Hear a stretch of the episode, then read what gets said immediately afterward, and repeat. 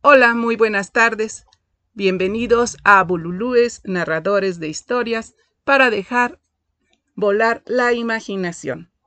Bueno, pues aquí estamos muy contentos en esta tarde para compartir con ustedes un programa más. Tenemos invitados, música y bueno, nuestro entrevistado, ya lo verán, les va a encantar. Y pues para empezar, escucharemos la canción del elegido con Siempre que se hace una historia, se habla de un viejo, de un niño de sí. Pero mi historia es difícil, no voy a hablarles de un hombre común. Haré la historia de un ser de otro mundo, de un animal de galaxia. Es una historia que tiene que ver con el curso de la Vía Láctea es una historia enterrada, es sobre un ser de la nada.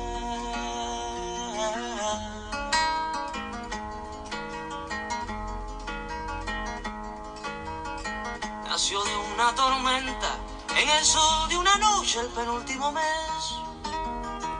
Fue de planeta en planeta buscando agua potable Quizás buscando la vida buscando la muerte, eso nunca se sabe.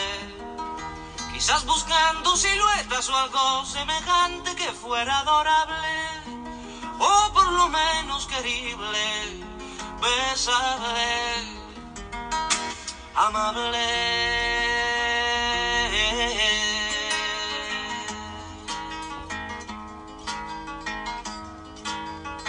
Él descubrió que las minas el rey Salomón se hallaban en el cielo y no en el África ardiente, como pensaba la gente. Pero las piedras son frías y le interesaban calor y alegrías. Las joyas no tenían alma, solo eran espejos, colores brillantes. Y al fin bajó hacia la guerra, perdón quise decir a la tierra.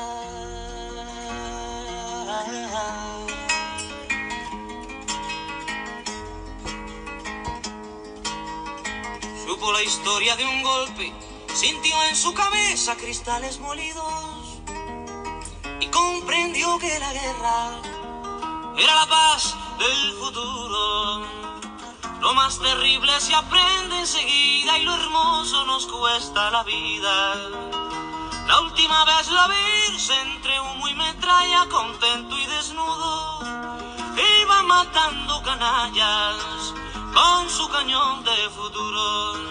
Iba matando canallas con su cañón de futuro.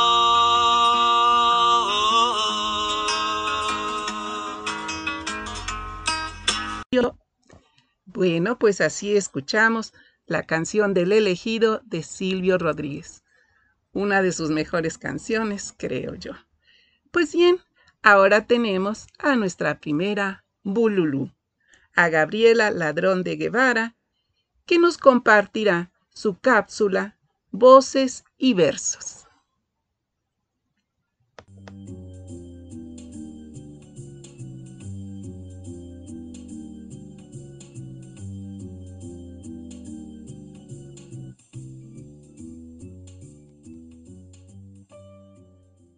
Hola, ¿qué tal? Soy Gabriela Ladrón de Guevara y los saludo desde la Ciudad de México. Estoy muy contenta de participar con Bululúes para dejar volar la imaginación con mi cápsula de todo para todos, donde tu voz se escucha, en la que tenemos voces y versos. A petición de mi queridísima María Elena Cano, voy a compartir con ustedes algunos de mis poemas de mi poemario Ciudad, Mujer en Movimiento, publicado por Enero 11 Editorial. Ciudad, Mujer en Movimiento inaugura la colección Máquina de Trinos de Enero 11 Editorial. Mi casa. Le agradezco mucho a Javier Trejo Tavares, mi editor, todo el apoyo para hacer realidad este libro. Muchísimas gracias. Ciudad Mujer en Movimiento se basa en mi experiencia.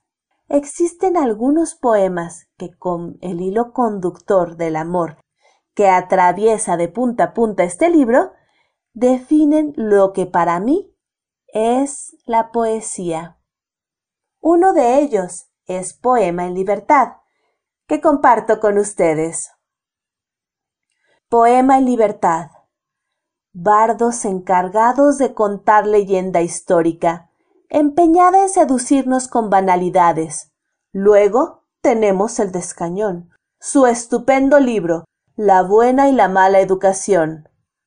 Vida misma se pierde en el abismo para convertirnos en mejores versiones de nosotros mismos.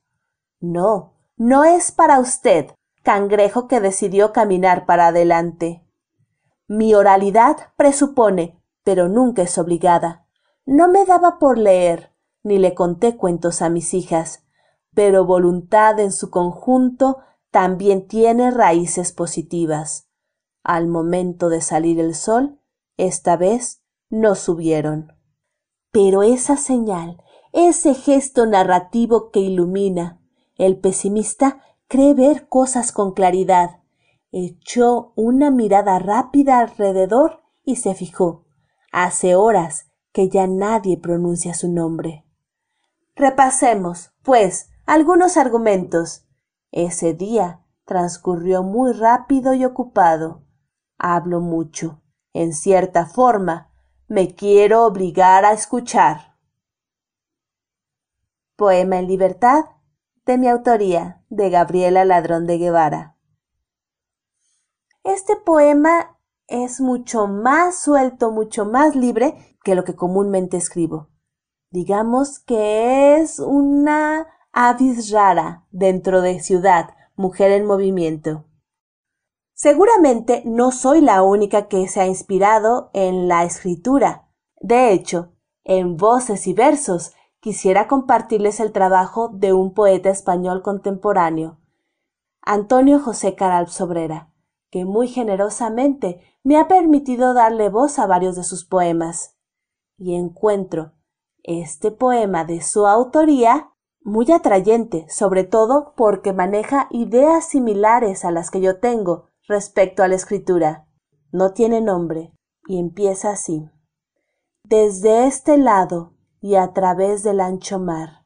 Hermanos de pluma y tintero, la misma tinta corre por nuestras venas para nuestras manos mover.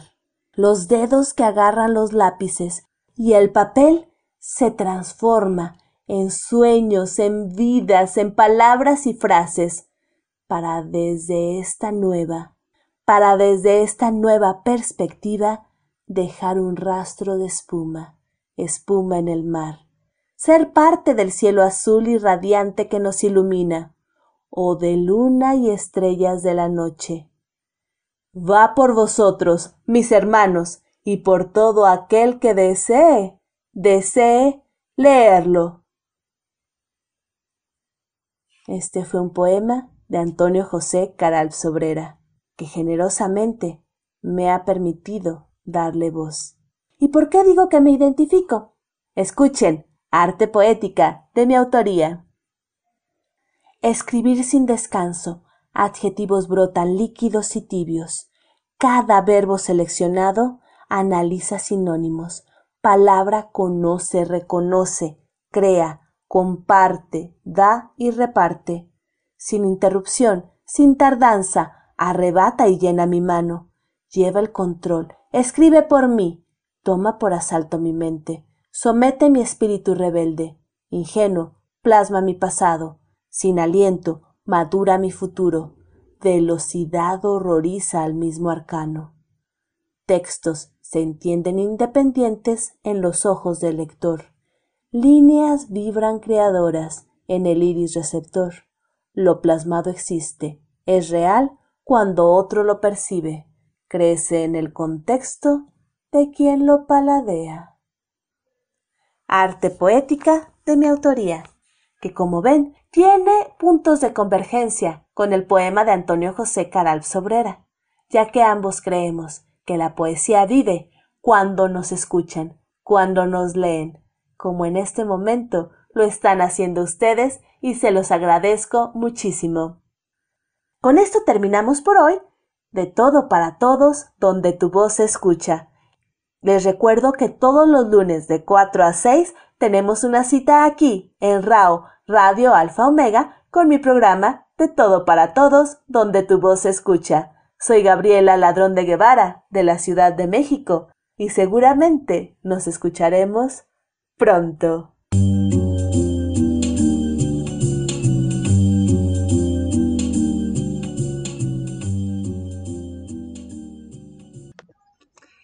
Bueno, pues así hemos tenido el placer de escuchar a Gabriela Ladrón de Guevara compartiéndonos algunos versos de su libro Ciudad Mujer en Movimiento. Muchas gracias a nuestra flamante madrina. Y bueno, pues ahora vamos con una de nuestras invitadas, que ya es como tradición que nos acompañe. Ella es Elizabeth Martínez, que nos compartirá el cuento en una botella de Felipe Garrido. Hola, ¿qué tal? Soy Elizabeth Martínez Gómez de la Ciudad de México. De Felipe Garrido en una botella. Sirena mía, escribió el hombre de las barbas echado un poco de lado en la mesa porque había bebido más de la cuenta. Hace seis días ya que.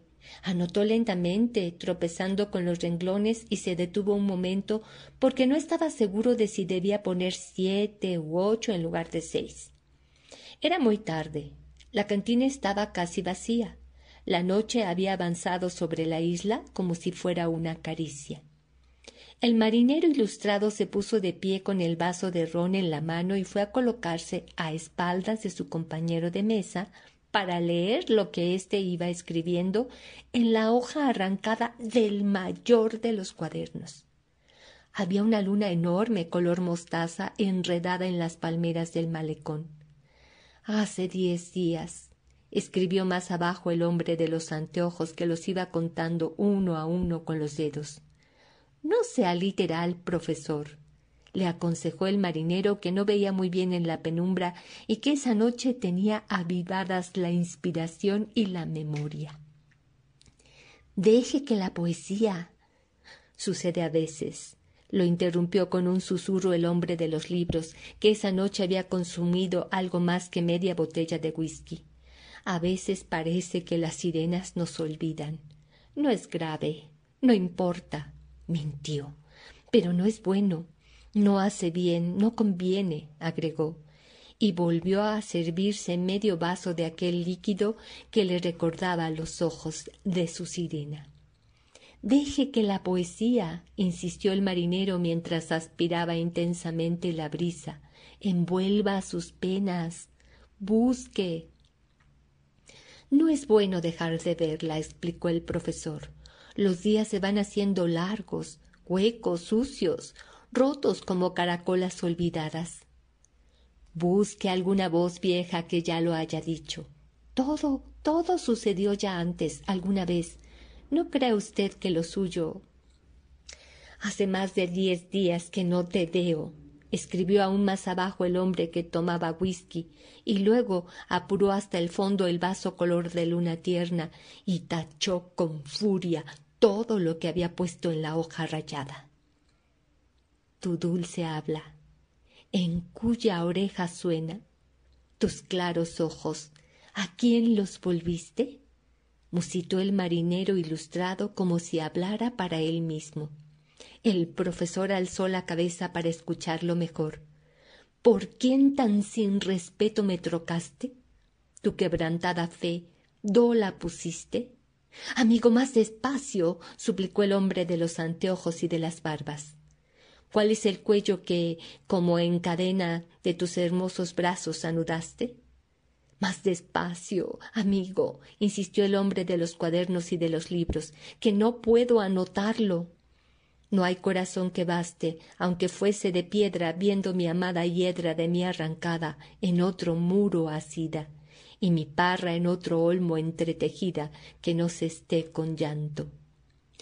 La botella, lo interrumpió el profesor mientras servía whisky en el vaso del marinero con la intención de vaciarla, sin darse cuenta de que había escrito horriblemente por las prisas y porque había bebido de más. Oh, más dura que mármol mis quejas. Comenzó de nuevo el marinero, a quien el alcohol y la brisa y el peso de la alta noche le habían aguzado los deseos de hacer gala de su desusual erudición. Pero el profesor ya había terminado de escribir. Tomó la botella y se la aplicó a los labios hasta dejarla seca. Tenga cuidado, camarada, le advirtió el marinero, que regresó a su lugar. Tengo que lanzar la nota al mar, explicó el hombre de los anteojos, aunque ahora se los había quitado, mientras metía el papel en la botella. Luego se levantó, vacilante, y se marchó enseguida. Bajo la luna que había ido subiendo blanca y cada vez más pequeña, asaltado por la sensación horrible de que tampoco eso que había escrito era lo que quería decir. Estoy solo. Ven a buscarme. Pensó que debía haber puesto en el papel. Pues bien, así hemos em, escuchado este hermoso cuento con Elizabeth Martínez, en una botella, de Felipe Garrido. Muchas, muchas gracias por acompañarnos y compartirnos este hermoso cuento. Y bueno, bueno, creo que me falló un poco el micrófono o nos salimos del aire, no sé. Pero bueno, agradezco a Elizabeth Martínez que nos haya compartido este cuento tan hermoso en una botella de Felipe Garrido. Y ya ahora comentaré lo que nos mandan aquí. Nine, por ejemplo, nos dice felicidades, gracias por compartir a Gabriela Ladrón de Guevara. Y Alicia, Felicidades, Gabriela Ladrón de Guevara, por linda de lectura. Ay, ando un poco trabada, creo. Bueno, pues a otra canción, Sin tu latido, de Silvio Rodríguez.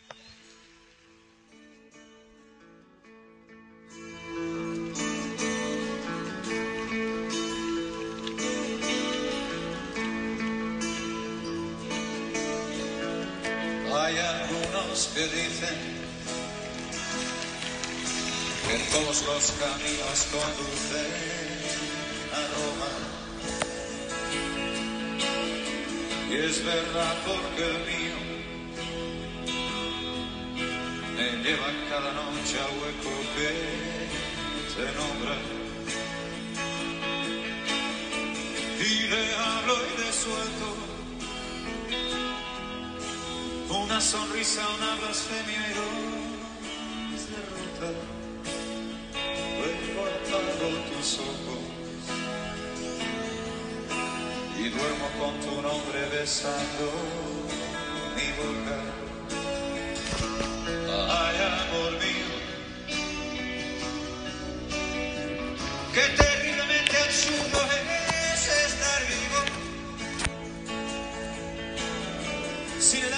tu cuerpo, sin tu latido, sin tu latido.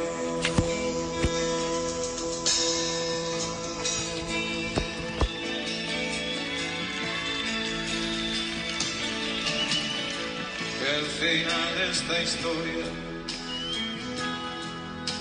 enésima autobiografía de un fracaso. No te sirva de ejemplo. Hay quien afirma que el amor es un milagro, que no hay mal que no cure,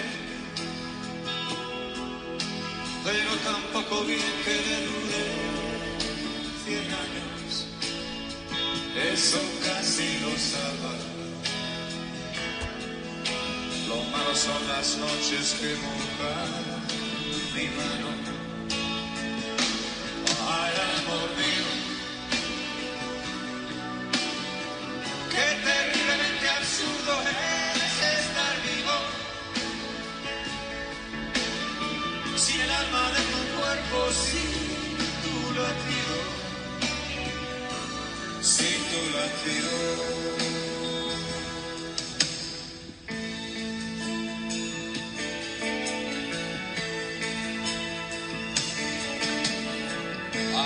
Ya es nada, no sé por qué te escondes y huyes de mi encuentro. Por saber de tu vida, no creo que vulnere ningún mandamiento. Tan terrible es el odio te atreves a mostrarme tu desprecio. Pero no me hagas caso. Lo que me pasa es que este mundo no lo entiendo.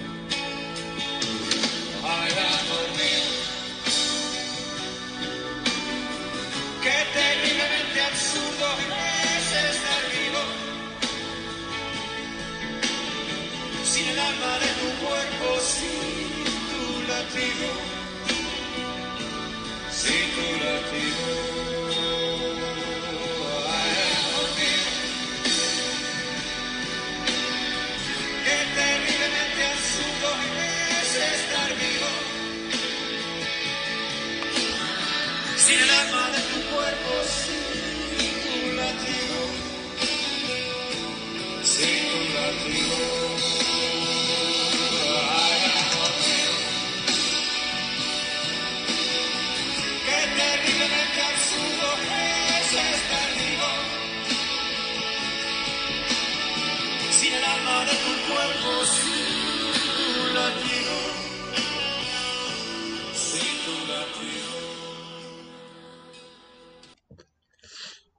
Uy, qué canción, ¿verdad? Bueno, fue Sin tu latido de Silvio Rodríguez. Y ahora tenemos a otro de nuestros invitados que siempre nos acompaña, el doctor Guillermo Holguín con el cuento Los mil y un gatos. Buenas tardes. Soy Guillermo Holguín y el día de hoy les quiero compartir un cuento que se llama Los mil y un gato de Emilio Carballido. Era un garage abandonado. Se decía que estaba en problemas legales y fue ocupado por Simón y por Pancho. Después se le unió Eladio, que juntos comenzaron a hacer talachas. Idearon poner un taller mecánico. Cuando comenzaron a limpiar el taller, entre las cajas encontraron a una gata a la cual le pusieron cola blanca. Estaba en espera de tener gatitos, pero además no tenían nombre para el taller. Una mañana, Eladio escuchó chillidos en el fondo de una caja. Estaba cola blanca y cinco gatitos de todos colores, blancos, negros, grises. Los mecánicos estaban contentos y dijeron, así le pondremos al taller los seis gatos. Pero el mayor, Eladio, dijo, esperemos porque esto puede crecer. Y así fue. Unos se los fueron llevando adoptados, pero siempre llegaban más gatitos. Los vecinos se fueron encariñando con ellos, y Cola Blanca se juntó con tres gatas que eran muy traviesas, y juntos eran las comadres y coquetas del vecindario. Eran muy juguetonas y enamoradizas, por lo que pronto comenzaron a llegar más gatitos. Llegaron a contar dieciséis. Se preguntaron cómo los alimentaremos. Así que pusieron un cartel que decía alimentos para gatos y una alcancía al lado. Así que comenzó a llegar alimentos y dinero para alimentar a todos los gatos. Ahora el problema estaba resuelto y Eladio comenzó a regalar gatos y unos se fueron yendo hasta quedar nueve. Dijeron nueve es un buen nombre para el taller. Le vamos a poner las nueve gatas porque son hembras y se quedaron pensativos. Cuando empezó la temporada del amor y en las noches se oían maullidos e himnos de amor, llegaban gatos de todas las edades a disfrutar de las delicias con las gatitas.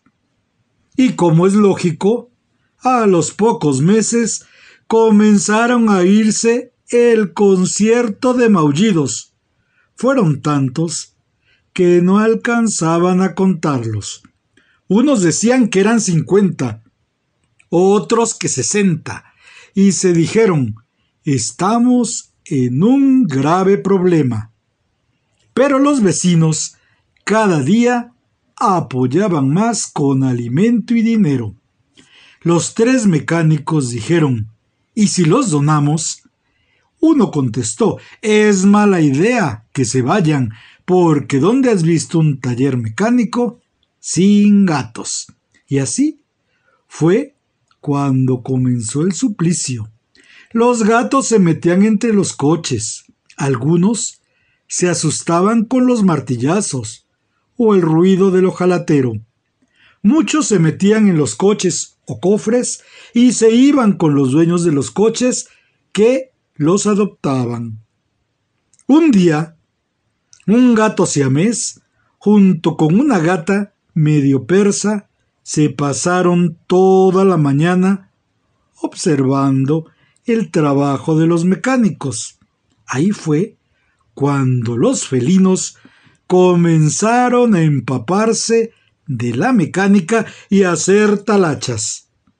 Al día siguiente, los mecánicos se quedaron atónitos, pues los gatos comenzaron a sujetar bandas y se metieron en sitios donde no llegaba la mano de los mecánicos. Eran excelentes ayudantes y hacían maravillas con los motores. Decidieron ponerles nombre, pero no comunes como Minino, Miau Miau o Luna. Le pusieron el gato Mofles, el tornillo loco, la banda, y así los clientes se quedaban asombrados y sonreían. Cuando comenzó a correrse la voz, la gente empezó a llegar y admiraban un taller mecánico con gatos haciendo talachas minuciosas en los motores. Algunos los adoptaban, pero siempre llegaban nuevas camadas de gatos mecánicos. El lugar ya tenía nombre pintaron en rojo y dorado los mil y un gatos. Simón y Pancho quisieron añadir los gatos mecánicos, pero Eladio dijo no. Hasta la fecha siguen discutiéndolo. Bueno, muchas gracias al doctor Holguín por compartirnos este cuento. Pero bueno, nada más de imaginarme tanto gato. Cuando se ponen a maullar, bueno, sí está de pensarse, ¿verdad? Pero la ayuda, bueno, esa no se puede despreciar. Bueno, aquí tenemos algunos comentarios. Nini agradece por compartir tan bello cuento a Elizabeth Martínez y nos mandan palomitas Iván, Nini, Alicia, para también el doctor Holguín. Pues bien, ahora continuaremos con otra Bululú, Leticia Catalán. ella nos va a compartir comentarios sobre la amistad. Ay, bueno, nos dice también aquí Nini, lindo cuento. Gracias, demasiados gatitos, sí, así es. Bueno, pues continuamos con Leti Catalán con sus comentarios sobre la amistad. Hola, bienvenidos al programa de Bululúes Narradores de Historias para despertar tu imaginación. Gracias a Raúl Radio Alfa Omega que nos permite llegar hasta todos ustedes. Mi nombre es Leticia Catalán Feliciano. Bueno, les platico que ayer me llamó una amiga muy querida. Ella se llama Dolores Aguirre. Yo le digo Lolita de cariño. Somos amigas desde niñas. Ahora ya somos abuelas. ¿Qué no hemos vivido? Hemos llorado, hemos reído. Y aunque pase mucho tiempo sin vernos, Sé que siempre está cerca de mí y yo siempre estaré cerca de ella. Con este tema de la amistad, deseo compartir estas frases con todos ustedes. Espero sea de su agrado. Y recuerden aquel amigo o amiga que hace mucho no ven o no se han hecho una llamadita. La primera frase dice así. La verdadera amistad es como la fosforescencia. Resplandece mejor cuando todo se ha oscurecido. Tagari Rabindranath. La siguiente frase dice así. Amigos verdaderos son los que vienen a compartir nuestra felicidad cuando se les ruega y nuestra desgracia sin ser llamados. Y pues así a lo largo de nuestra vida vamos haciendo nuestras amistades. Algunas llegan y otras se van. La siguiente frase dice así. Cuando uno tiene motivos de quejarse de un amigo, conviene separarse de él gradualmente y desatar más bien que romper los logros de la amistad. La escribió Catón. Ah, cómo duele alejarse de esas amistades con las que ya no tenemos tantas cosas en común. Duele mucho. ¿Les ha ocurrido? Bueno, la siguiente frase dice así. Muchas personas entrarán y saldrán de tu vida, pero solo los verdaderos amigos dejarán huella en tu corazón. Eleonor Roosevelt. La siguiente frase dice así. Una gran amistad tiene dos ingredientes principales. El descubrimiento de lo que nos hace similares y el respeto por lo que nos hace diferentes. Autor anónimo. Yo creo que la amistad sin estos dos ingredientes no dura tanto tiempo, según yo. Esta otra frase me gusta mucho. Mm, no recuerdo su autor. Dice así. Los hermanos de sangre no los elegimos, pero los amigos son los hermanos que nosotros elegimos. Y bueno, yo estoy muy orgullosa de tener muchos hermanos que yo elegido. Muchísimas gracias por escucharme y los espero nuevamente en otro momento aquí en Bululúes, narradores de historias, para despertar tu imaginación. aquí en Radio Alfa Omega. Gracias por escuchar. Muchas gracias a Leticia Catalán por compartirnos estas reflexiones sobre la amistad. Y es cierto, muchas veces llegamos a tener una amiga que llega a ser más, más cercana que un familiar. Yo afortunadamente tengo una amiga así y que somos tan diferentes en edades, ella es mucho más joven, pero aún así nos hemos complementado. Como dicen, respetar las diferencias y disfrutar lo que nos hace iguales. Bueno, pues agradezco mucho a Leticia Catalán por este, esta reflexión.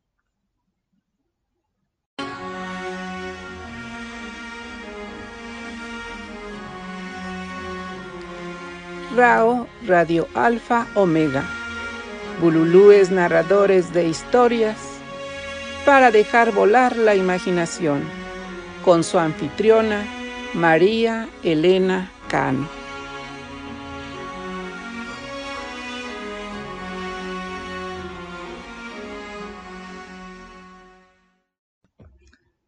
Pues bien, ahora vamos a continuar con la cápsula películas, música y personajes inolvidables. Y hoy les voy a compartir sobre un personaje realmente inolvidable. Y que debo comentarles que su música ha sido parte de mi vida desde muy jovencita, desde que mi hija era pequeña y las dos lo disfrutábamos muchísimo. Y aún ahora lo seguimos disfrutando.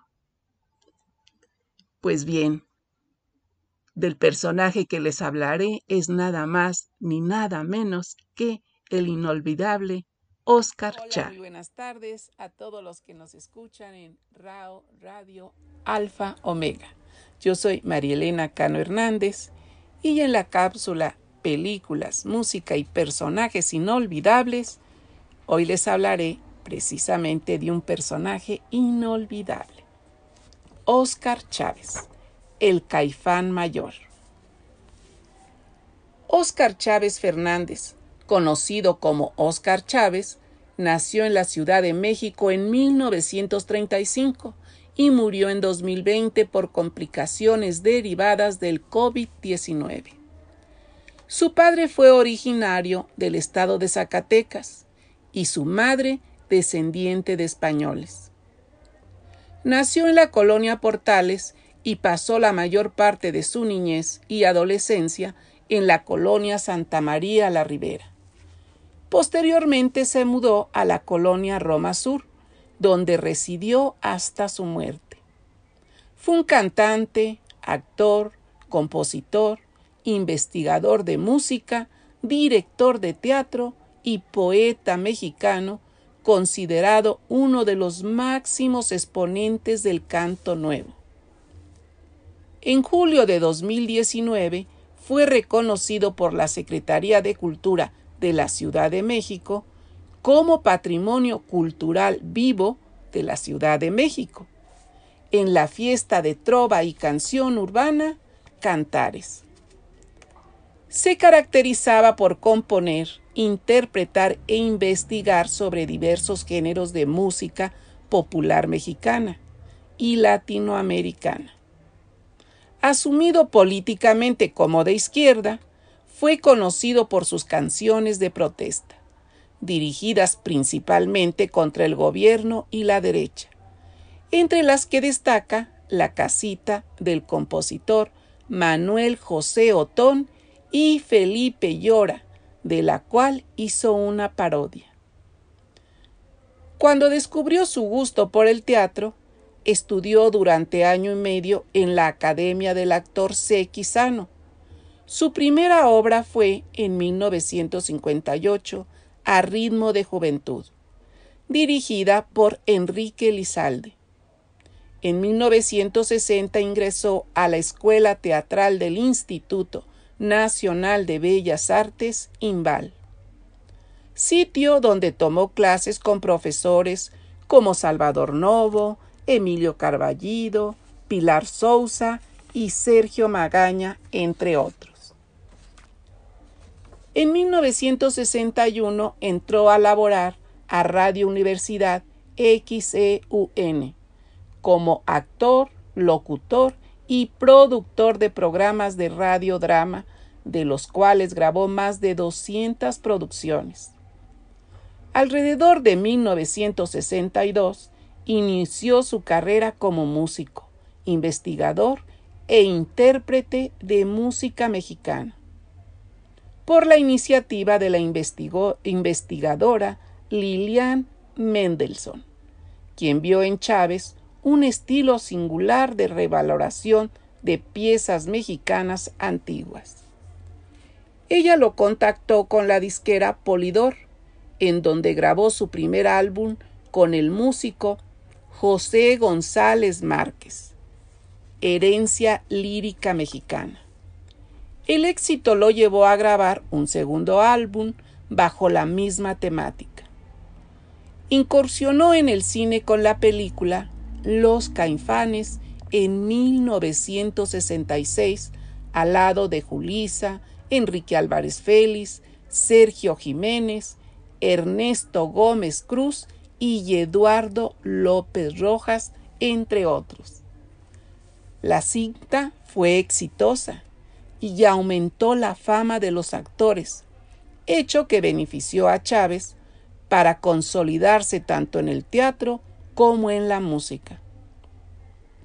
Formó parte del movimiento de 1968 junto a otros artistas como los Nacos, los folcloristas, Judith Reyes y Amparo Ochoa, interpretando canciones en las protestas y manifestaciones en apoyo a esa causa. Dicha participación quedó consignada en el documental El Grito, México 1968 de Leobardo López Arreche, en donde apareció cantando en Ciudad Universitaria, UNAM. El movimiento estudiantil cambió sus motivaciones artísticas, inclinándose por la composición e interpretación de canciones de protesta, de contenido social y político hizo un álbum de parodias políticas, el cual grabó en 1970 en el Teatro Blanquita, que fue el primero de cinco. En este teatro hizo numerosas temporadas, así como espectáculos de cabaret, en La Tasca y Café Colón, con contenidos de crítica política al gobierno de entonces. Al querer formar un sindicato distinto a la Asociación Nacional de Actores ANDA, que era afín a el Partido Revolucionario Institucional, provocó que sus oportunidades de trabajo como actor desaparecieran. En 1973 fue uno de los primeros intérpretes de música popular y tradicional en presentarse en el Palacio de Bellas Artes. Realizó desde 1998 hasta 2015 presentaciones anuales en el Auditorio Nacional. En el surgimiento del Ejército Zapatista de Liberación Nacional, Chávez se asumió públicamente como simpatizante. El 20 de marzo de 2016 celebró con un concierto musical en el Zócalo de la Ciudad de México para celebrar el 50 aniversario de su trayectoria musical. En 2019 participó en el Vive Latino, en donde fue celebrado y homenajeado ante 30.000 personas. Compartió escenario con Caifanes, quienes tomaron su nombre artístico de la película Los Caifanes y lo llamaron públicamente el Caifán Mayor.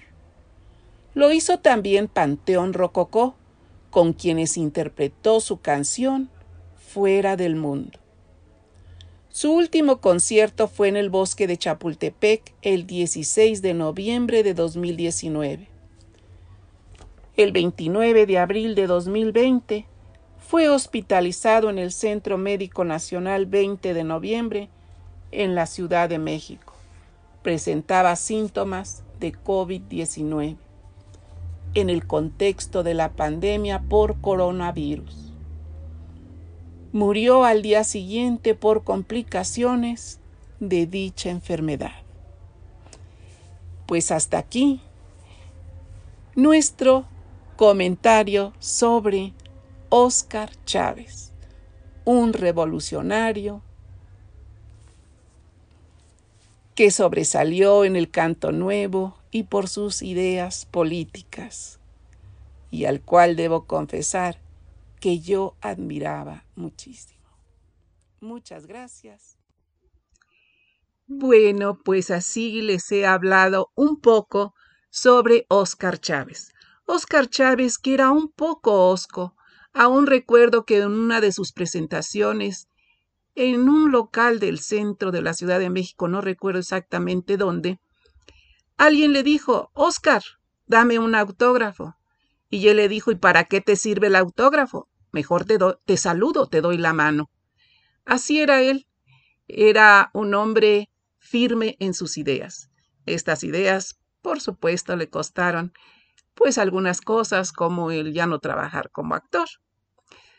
Bueno, ahora les quiero compartir una de las canciones más emblemáticas de protesta que él adaptó. Esta es La casita de Manuel José Otón, adaptación de Óscar Chávez.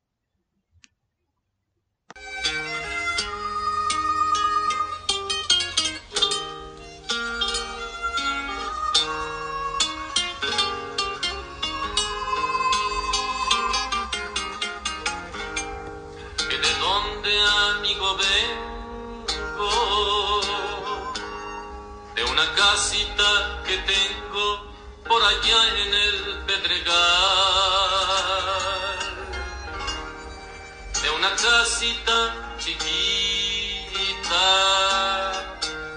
con jardines, alberquita y calefacción central.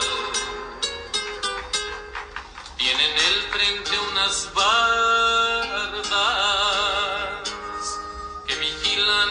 unos guardias que me manda el general. Las bardas son alambradas,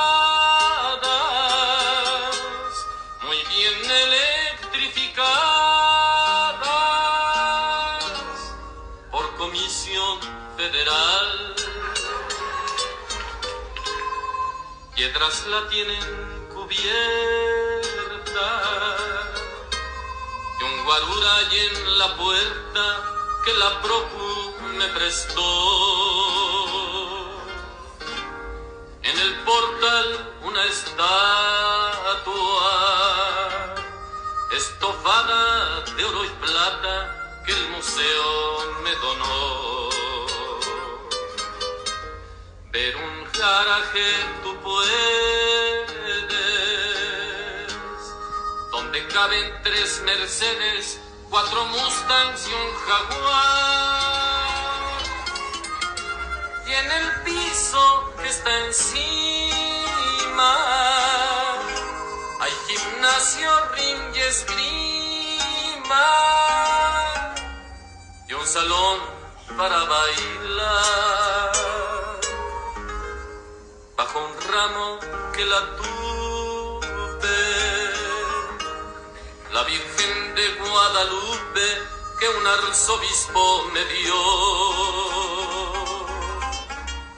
Ella cuida los dineros que me dejan mis obreros, por eso le rezo yo. Más adentro está la cama que perteneció a Santana, nuestro mejor vendedor.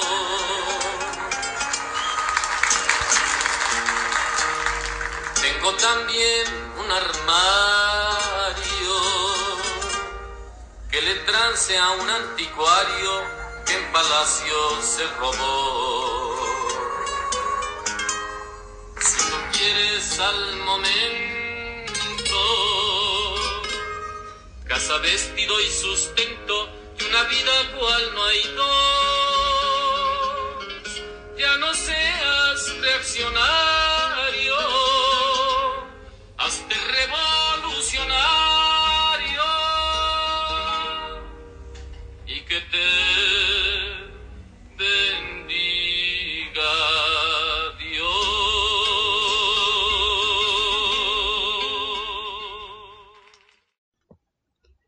Bueno, esta fue la canción que Oscar Chávez adaptó de la casita de Manuel José Otón. Ya se imaginarán lo que causaba en sus presentaciones, todo lo que se gritaba, se decía en sus conciertos cuando la cantaba. Nos dice Gabriela Ladrón de Guevara, qué interesante, un hombre polifacético. Y muchas gracias, me comenta que excelentes anécdotas. También quiero comentar aquí saludos que le mandan a Leti. Nini nos dice lindas reflexiones acerca de la amistad. Gracias, Leticia Catalán. Y Alicia, qué lindo tener amigos, y si son sinceros es maravilloso, solo que no hay que dejarlos solos. Excelente reflex reflexión de Leticia Catalán. Muy de acuerdo con ella. Y nos dice Alicia, interesante y larga trayectoria de Oscar Chávez. Mucho talento que disfrutar. Dejó un gran legado. Sí, sí, realmente un gran legado para todos nosotros y también para la juventud que si lo quiere conocer, creo que se identificarían con muchas de sus ideas, porque son ideas que no pasan de moda. Bueno, pues ahora continuamos con otro bululú, Roberto Córdoba, que nos va a compartir fragmentos de la novela Rayuela. Para despertar tu imaginación, hoy te dejo fragmentos de la novela Rayuela de Julio, mi amigo Cortázar.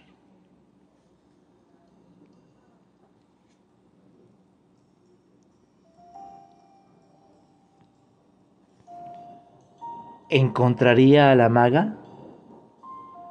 Tantas veces me había bastado asomarme, viniendo por la Rue de Seine, al arco que da al Quiet de Conti, y apenas la luz de ceniza y olivo que flota sobre el río me dejaba distinguir las formas. Ya su silueta delgada se inscribía en el Point des Arts, a veces andando de un lado a otro, a veces detenida en el pretil de hierro, inclinada sobre el agua. Y era tan natural cruzar la calle, subir los peldaños del puente, entrar en su delgada cintura y acercarme a la maga, que sonreía sin sorpresa, convencida como yo de que un encuentro casual era lo menos casual en nuestras vidas, y que la gente que se da citas precisas es la misma que necesita papel rayado para escribirse o que aprieta desde abajo el tubo de, de dentrífico.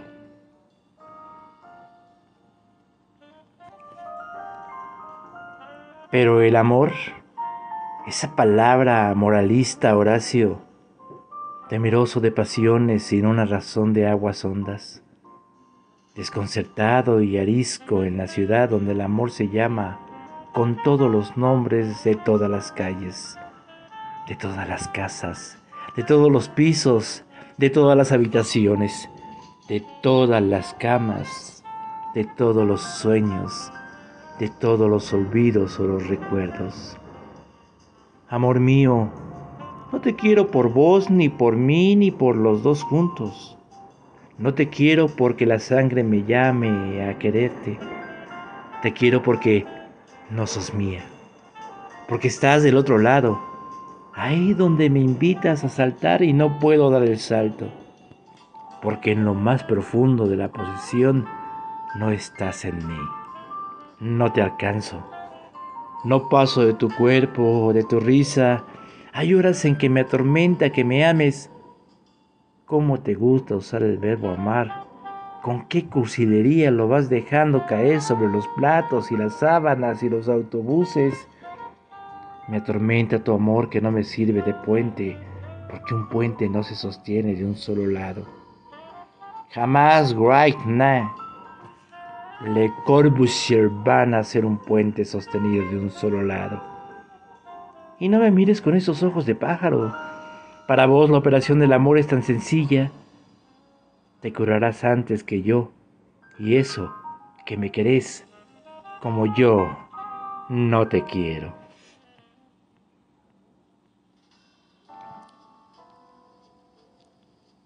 Toco tu boca con un dedo toco el borde de tu boca y voy dibujándola como si saliera de mi mano, como si por primera vez tu boca se entreabriera y me basta cerrar los ojos para deshacerlo todo y recomenzar. Hago nacer cada vez la boca que deseo, la boca que mi mano elige y te dibuja en la cara. Una boca elegida entre todas, con soberana libertad elegida por mí para dibujarla con mi mano en tu cara. Y que por un azar que no busco comprender, coincide exactamente con tu boca que sonríe por debajo de la que mi mano te dibuja. Me miras, de cerca me miras, cada vez más de cerca y entonces jugamos al cíclope. Nos miramos cada vez más cerca y los ojos se agrandan, se acercan entre sí, se superponen y los cíclopes se miran, respirando confundidos. Las bocas se encuentran y luchan tibiamente, amordiéndose con los labios, apoyando apenas la lengua en los dientes, jugando en sus recintos donde un aire pesado va y viene con un perfume viejo y un silencio.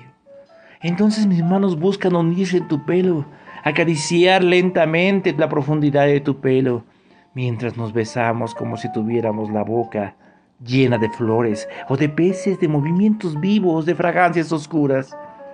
Y si nos mordemos, el dolor es dulce. Y si nos ahogamos en un breve y terrible absorber y simultáneo del aliento, esa instantánea muerte es bella y hay una sola saliva y un solo sabor a fruta madura. Y yo te siento temblar contra mí como una luna en el agua.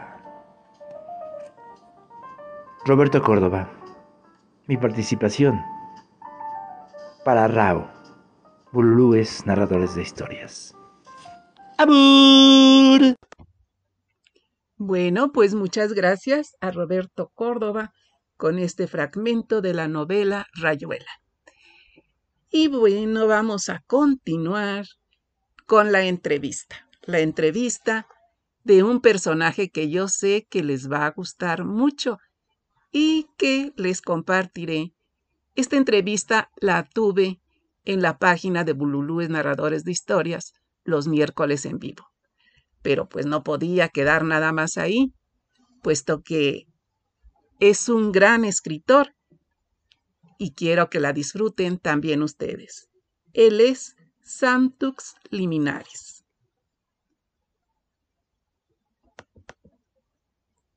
Hola, muy buenas tardes. Muy bienvenidos a Bululúes Narradores de Historias, miércoles en vivo. Y bueno, hoy estoy emocionada y debo confesar un poco nerviosa, porque tenemos un invitado muy especial. Realmente es poco el tiempo que tengo de haber conocido su obra, pero estoy admirada, de verdad. Él es escritor, locutor, ingeniero y ya él nos irá comentando qué más. Su nombre es Reinaldo Antonio Pacheco Osorio. No quiero decir todavía el otro nombre con el que él se presenta porque quiero que él nos lo comente y nos diga su significado. Bien, él nació el 23 de marzo de 1977 en la modesta comuna de Cerro Navia en Santiago de Chile. Su infancia, como las de tantos niños de aquella época, estuvo marcada por los avatares de la dictadura política de ese entonces. Desde siempre daba escape a sus pensamientos e imaginación a través de las artes, en esa pequeña caja de fantasía que él guardaba celosamente entre sus juegos de niño. Eso yo lo tenía que comentar, me encantó. Y bueno, pues adelante todo lo que usted nos quiera compartir. Bueno, María Elena, yo quiero, quiero agradecerte primero que nada la, el espacio, la oportunidad que tú me das. Y, y bueno, eh, acá en Bululúes, narradores de historia, la verdad que eh, primero me di a conocer eh, por Clarita, creo que es el nombre de ella. Clarita, sí. Ella fue quien en principio pudo encontrar parte de mi material en Facebook y, al mismo tiempo ella también se interesó por algunos escritos míos que, que le llamaron mucho la atención porque tenían un cierta, una cierta forma, una cierta estructura para poder narrar y que hoy en día se ha perdido mucho. Yo por ahí vi el video justamente donde aparecía ella contigo y bien decían ustedes que esto se podría haber escrito hace 40 o 50 años atrás y perfectamente podría haber encajado perfecto en ese tiempo, en esa época. Y la verdad es que en mucho de esa, digamos, de esa eh, connotación que yo le doy a mi escritura tiene que ver mucho y culpable, por cierto, Edgar Allan Poe. Eh, yo soy un gran admirador de él y de su narrativa. Entonces, por ahí va eh, un poco la forma en cómo yo también desenvuelvo mi literatura, rescatando un poco lo que es esa narrativa como prosa, ¿cierto? Que uno escribe y uno lee, pareciera que estuviera leyendo un poema. Así que eso, sí. Sí, el ambiente en el que nos introduce realmente se vive como en otra época. Así es, sí. De hecho, bueno, yo siempre ambiento todo, me gusta mucho lo que es la época de Inglaterra de los años 1800. Mm.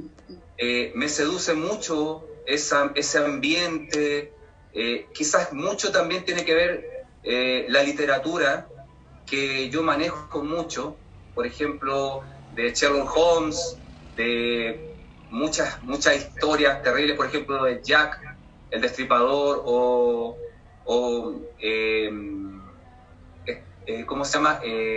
Frankenstein, por ejemplo, también, o el eterno Prometeo que le llamaban, ¿cierto?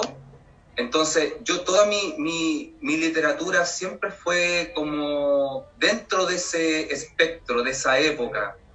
Eh, si me preguntas, es muy poco, muy poco lo que yo trato de, escribir con palabras muy sencillas. Y yo le contaba a Clarita en su momento que el lenguaje eh, es tan exquisito, el español, el español en sí es tan exquisito en toda su envoltura de letras, de palabras, que a mí me, seduce, me envuelve. Nosotros ocupamos de toda la cantidad de palabras, yo creo que menos del 10%, si es que acaso el 1%. Entonces yo trato de rescatar un poco eso, que lo hacían muchos los grandes autores, y que en definitiva yo quiero plasmar obviamente en las obras que yo escribo, para que la juventud, que hoy en día ha, tenido muchos cambios radicales en sus sociedades, en sus culturas, palabras que van ocupándose anglosajonas entre muchas otras, perdiendo nuestra propia tradición, nuestras propias culturas, que están ricas en tradiciones. Eh, yo quiero rescatar eso. Y bueno, yo, si tú me preguntas, yo quiero en ese sentido rescatar en lo que yo escribo, lo que a mí me gusta, la parte del misterio, el terror, siempre con una enseñanza de por medio, siempre, siempre. Pues sí, como yo comento hace poco que, que empecé ¿no? a seguirlo, no lo conocía, lo confieso, por medio de Clarita, ella me escribió muy emocionada y me dijo, mira, este escrito, este, lo pensé en Bululú, para ti, para Bululúes. ¿Quieres leerlo? Le dije, no, tú lo descubriste, tú lo, lo, lees, lo, lo pasamos una tarde con mucho gusto. Sí, ella también tiene gran admiración y le agradezco el, el haberme introducido, ¿no? En, en, este conocimiento, porque yo también admiro a Lampo, todo lo que es terror. Y pues, por ejemplo, Frankenstein, ¿no? Que creo que es una de las primeras lecturas cuando uno es joven, que lo introduce a ese ambiente, pues, realmente tan terrible, tan, tan desesperante, ¿no? Así es. Y de tanto dolor. Y bueno, pues síganos comentando, por favor. No sé. claro, mira. Eh, yo tengo este, novedades que, novedades que yo no, no planteé en, en, un momento. Y es que, bueno, yo te voy a mostrar un libro que yo tengo aquí en mi mano, que este libro, el que yo mencioné en mi semblanza, que en su minuto fue eh, escrito en mi país el año entre 2003 y 2005. Y solamente es poesía, solamente todo lo que, lo que trata el libro en sí es, netamente poesía. ¿Es el, primer libro? Claro, es una antología de, muchos poetas. Ajá, sí, sí, pero según dice usted que fue el primero, ¿no? Fue el... El primero. Sí. Así es. es cuando yo me inicié, podríamos decir, en la parte de lo que es la escritura. Porque años antes lo que a mí me atraía más era la plástica, lo que era el óleo, mm. pintar. y hasta el día de hoy, bueno, todavía tengo mi atril con mis óleos, ¿cierto? Y, y mi, y obviamente mis cuadros, que todavía conservo algunos por acá, eh, del año 94, 93. Entonces, de ahí en adelante, después ya la literatura eh, fue lo que a mí me atrajo, pero fuerte, fuerte, me, me sedujo más. Sí. sí. Y es bueno, y esto, esto de hecho, este es el primer libro, y el libro que yo te comentaba en la semblanza, que todavía se está trabajando, es para la editorial Nueva Luz 21. ¿Ya? Yo lo que te voy a mostrar es la maqueta, ¿ya? Este, esta sería más o menos la maqueta. Este es el libro que debiera salir, yo creo que ya a finales de este año, ¿sí? El cual va a constar de 85 historias, ¿ya? Que tiene la misma connotación de esta de misterio, de terror, siempre eh, evocando la parte eh, no tan fantasiosa, no sé si esa es la palabra correcta, sino que es más aterrizada, es más terrenal, cosas que no ocurren en lo cotidiano. Mm. Eh, yo en un momento, incluso Clarita creo que lo mencionó, que una de mis frases justamente que creo que uno de los monstruos más grandes de nuestra historia es el ser humano, porque tiene una, tiene una dualidad, puede ser tan hermoso como tan, tan monstruoso al mismo tiempo. Creo que somos una especie que se caracteriza por esta ir y venir, de subir en la luz y en la oscuridad de forma muy simultánea. La crueldad, ¿no? Tan inmensa que a veces se puede tener el ser humano.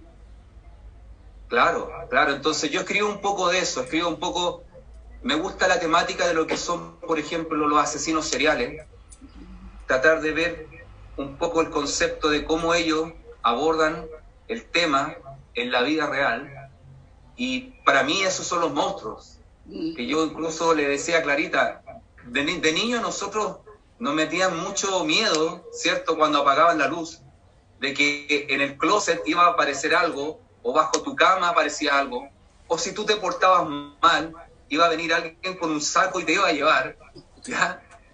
Eran, cosas de niño. Sí. Y hoy, siendo adulto, uno ya comprende un poco más, pero entiende que los verdaderos monstruos son personas de carne y hueso.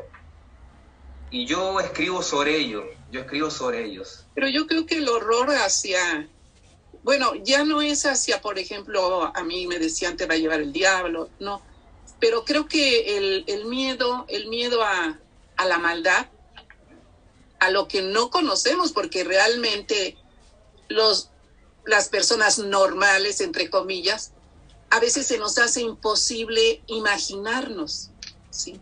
Así es. Todo lo que, como usted comenta de los asesinos seriales, es así casi imposible imaginar que lo disfruten, que puedan hacer tanto, tanto daño.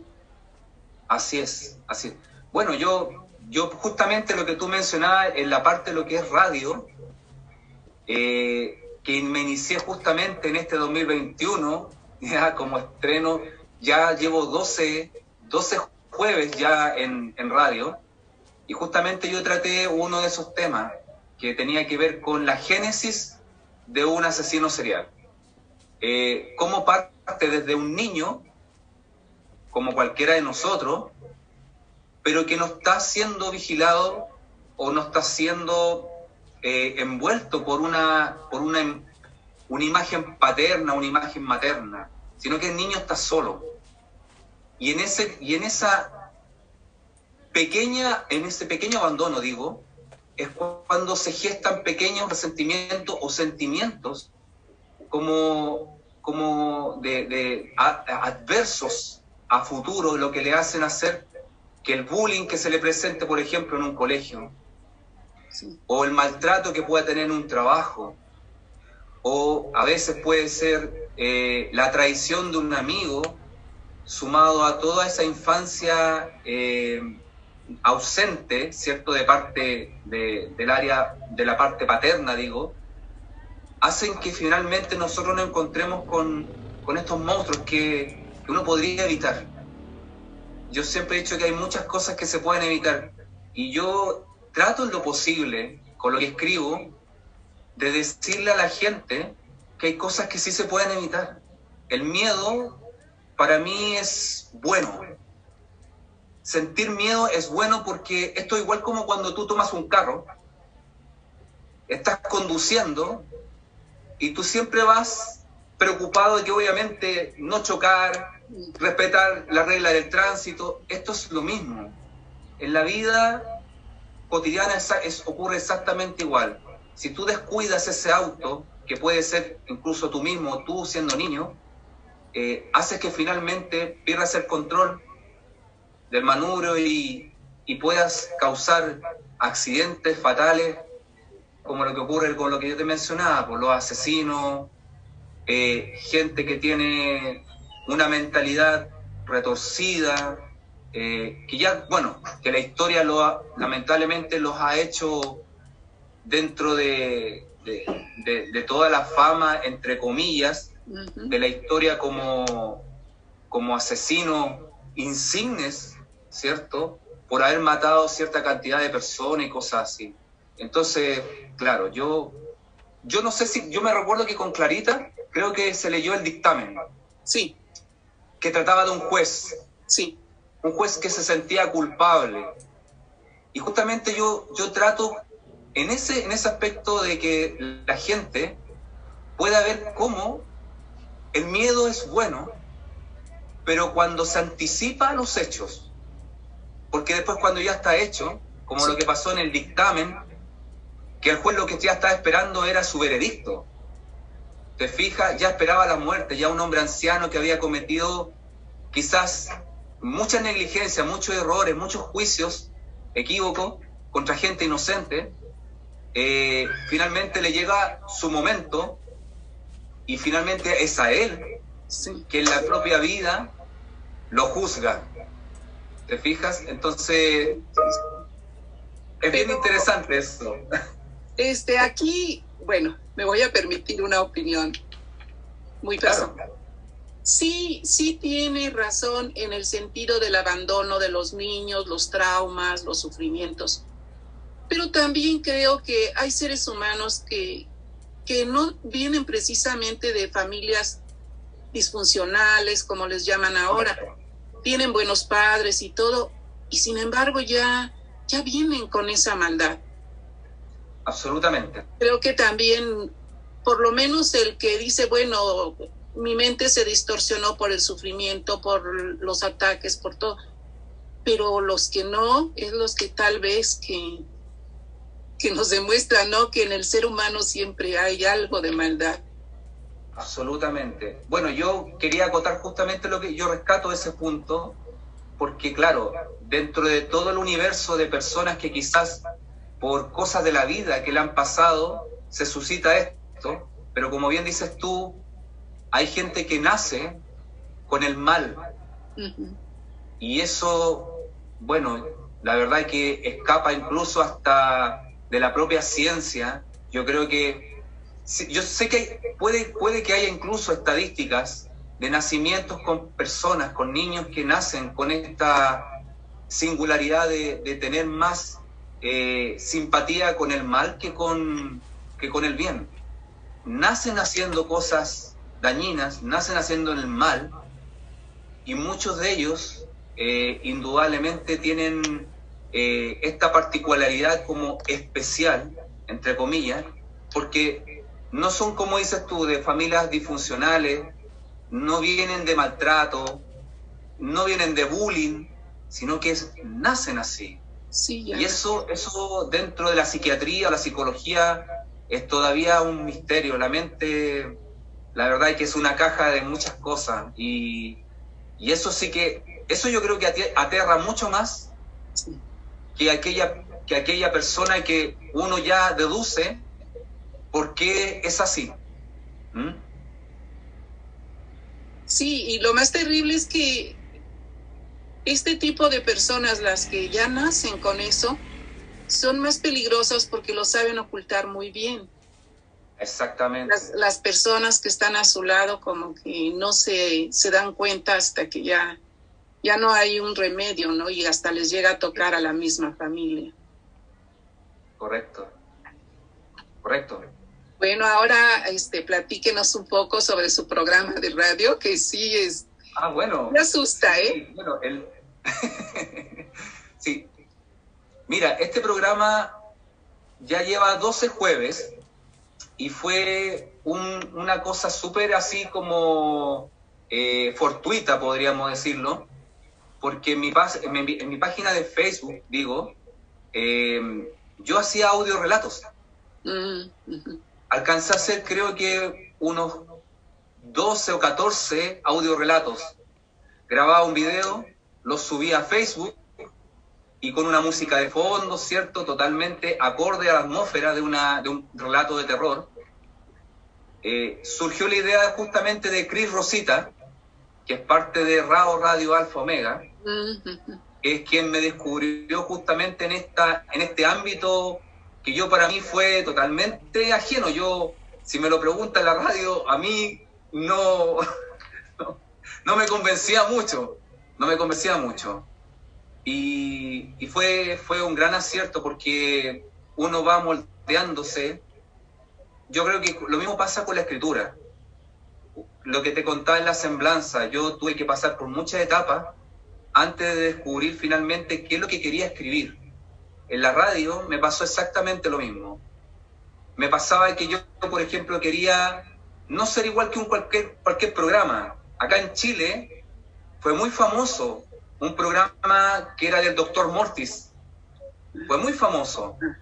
Y, duró muchos años, estamos hablando de la época de los 40, 50 más o menos por ahí, y quizá un poco más, que tuvimos la oportunidad de tener a, un locutor que incluso mi padre en aquellos años, aún, aún está vivo conmigo, pero mi padre en aquellos años conservaba un vinilo, un disco, del doctor Mortis con todas sus grabaciones que él hacía por radio.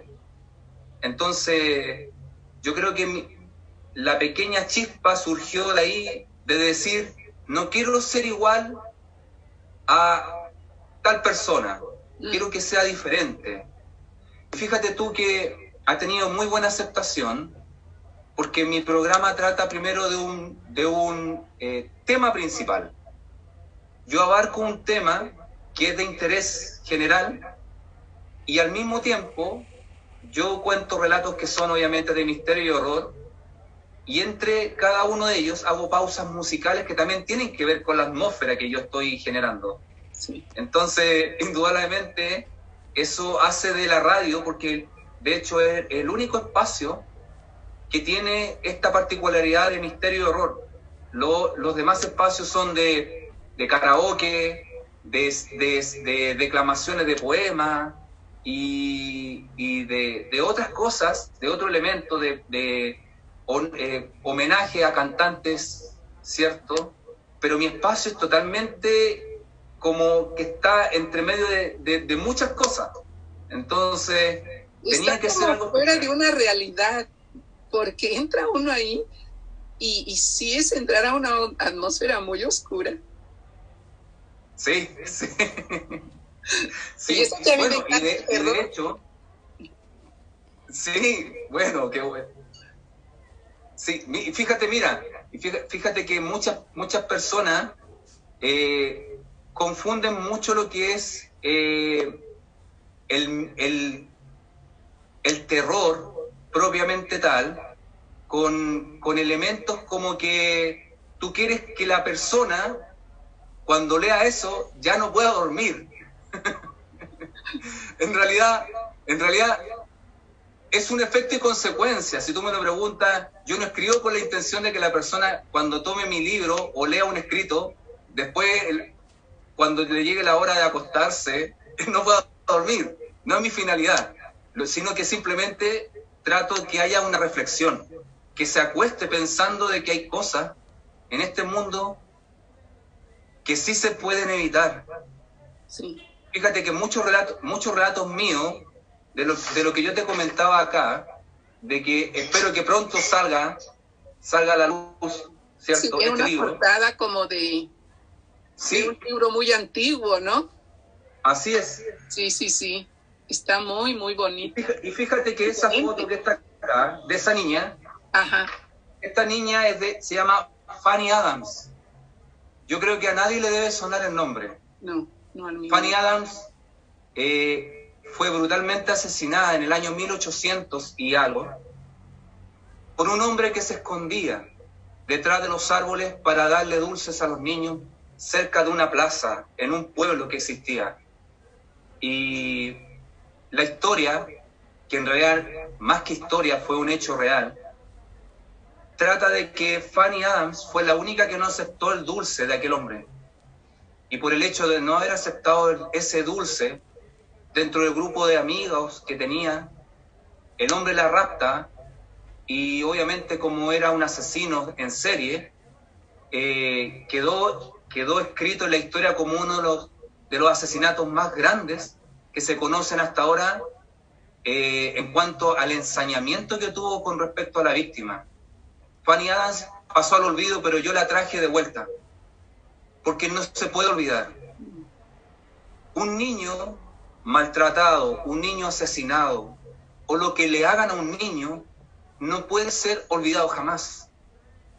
Y yo creo que en el fondo también mi, mi función es un poco también de denunciar, porque si bien es cierto mis escritos causan miedo y terror, también quiero denunciar cosas que sí existen a diario. Tú te puedes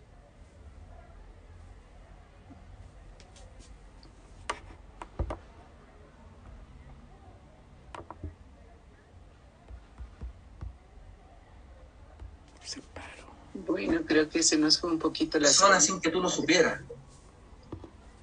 ¿Te fijas? Entonces, Fanny Adams, Fanny Adams, para aquellos que no la, no la conocían, que es ella, Fanny Adams, para aquellos que quieren saber un poco más, en internet sale toda su historia, que es muy extensa, y, y la verdad que fue horrible, horrible, porque ella fue mutilada. Muchas partes de su cuerpo no pudieron ser incluso encontradas. Entonces, ese, ese crimen, yo digo, no se pueden olvidar, porque son la consecución de cosas que hacen que un asesino quede impune y mire desde su balcón, le digo yo, mire desde su balcón, de su platea, el espectáculo que puede ver en televisión, porque ellos caus- les causa un, un cierto morbo, una cierta eh, atracción mirar, entre comillas, una obra de arte, que es para ellos, matar a una persona. Y es lo que sale justamente en un estudio psiquiátrico que trata justamente de eso, que ellos, los asesinos, en el fondo, ven esto como una atracción casi como sexualizada. Le- les causa como una cierta emoción el, el asesinar. Lo sienten como a veces, libro- ¿no? Como una obra de arte para ellos. As- absolutamente, absolutamente. Y, y- y para mí, yo por eso yo escribo para denunciar cosas que sí se pueden evitar. Indudablemente, entre medio también hay cosas paranormales. Eh, escribo cosas que sí son del plano más eh, metafísico, que tampoco me, eh, me, escapo de eso, me seduce mucho también, ¿ah? y, pero más trato de cosas más reales. Y eso, ese terror es más puro, siento que es más puro. Por ejemplo, Stephen King es, es, un escritor que escribe mucho respecto a eso. No escribe sobre fantasmas ni cosas así. Muchos confunden, por ejemplo, el, uno de sus famosos libros y películas, por ejemplo, It's, el Ah, payaso, Sí, trata de un asesino, finalmente. sí, ¿Te sí, fijas? Un asesino de niños. sí. Eh, y, y, y Cujo, que es un perro, también tiene una connotación, es terrible, tiene una, tiene una connotación también eh, terrorífica, pero es real. sí. ¿Te fijas? Entonces, Ese tipo de, de terror es el que nos, nos llega más. es exactamente, exactamente. ¿Y por qué? Porque las generaciones han cambiado. Por ejemplo, a un joven, si yo le cuento sobre un fantasma, ya no va a sentir tanto terror como el que yo le diga que a lo mejor el vecino de las dos casas que está más allá asesinó a, un, a una persona. Quizás ese, ese joven sienta más terror por eso que el que yo le diga que en- dentro de su closet a lo mejor hay alguien que, un monstruo o un fantasma que lo está vigilando día y noche. Yo creo que hay cosas más eh, terroríficas desde el plano, desde el punto de vista terrenal. Sí, Y, bueno, indudablemente yo no descarto, por supuesto yo soy una persona creyente, de que las cosas también se pasan también por lo invisible. Hay muchas, muchos ataques también que son eh, invisibles, invisibles y eso eh, también es una parte de nuestra historia humana que aún la ciencia le, le debe mucho. Siento que le debe mucho. Hay personas que sufren mucho con temas de exorcismo, apariciones, eh, ruidos, pestilencia en sus casas, eh, situaciones eh, poltergeist que pueden tener dentro de sus habitaciones. Esto pasa. Lo que ocurre es que se desacredita porque la ciencia no logra, con sus números, ¿cierto? Y en una, y en una cámara de, de- un cuadrado de quizás de 3x3, comprobar que eso sea cierto. Porque tú sabes que la ciencia, mientras no compruebe algo, sigue siendo teoría. Y lamentablemente, aunque hayan videos, psicofonías, ¿cierto? Mucho material fidedigno y real, ellos no tienen cómo comprobar de que sea real. Pero desde mi punto de vista personal, yo creo que sí existen. ¿Mm? Sí, sí, realmente. Sí, sí, yo también creo, creo. Yo he sido este testigo, nadie lo cree, piensan que, que cuando uno comenta eso es por, por algún trauma, algo psicológico que, que saca a uno, ¿no? Por medio de, de que ve alguna cosa. Pudiese ser que sí, pero cuando sí hemos sido testigos alguna vez de algo que, que no se explica, nos volvemos creyentes. Ya no sonreímos, ya no nos burlamos, porque Así. sí aterroriza también lo desconocido, aunque sinceramente, como usted comenta, por ejemplo, yo tengo más terror ahorita en nuestro país de la delincuencia que de que se me aparezca, por ejemplo, mi abuela que murió hace tantos años, ¿sí? era una de mis pesadillas. Claro. Yo le decía, mamá, por favor no te me vayas a aparecer solo en sueños porque yo me muero del susto. Digo, es como poner un ejemplo, ¿no? De algo que es sobrenatural y de nuestra realidad. Y es cierto, tememos más del el ser humano que de lo, lo invisible. Así es. Es, es justamente el contraste que tú dices, que qué es lo que causaría más terror si efectivamente por, pues, cuando tú sales a la calle, tú no sabes si vas a volver. Y eso, eso, esa, bueno, es, digámoslo, hay personas, y con mucho respeto lo digo, hay muchas personas que yo sé que van a estar escuchándonos que no son creyentes. Yo respeto todo. Yo escribo para un público muy diverso. Independiente de- del dogma o- o la religión o simplemente la no creencia de algo. pero yo escribo para un público muy diverso, bajo el concepto de que hay algo real. Y ese miedo real somos nosotros mismos. Nosotros le infundimos miedo a nuestros hijos, a veces de, nuestras propias frustraciones. Nosotros somos como adultos quienes encaminamos a un ser que puede ser para bien o para oscuridad. ¿Cierto? El ejemplo que tú me decías, en, en México, por ejemplo, o en Chile, o en Venezuela, o en cualquier país de Latinoamérica, e incluso de Europa. En Estados Unidos, por ejemplo, la tasa de, de niños, por ejemplo, asesinos, es del 10%.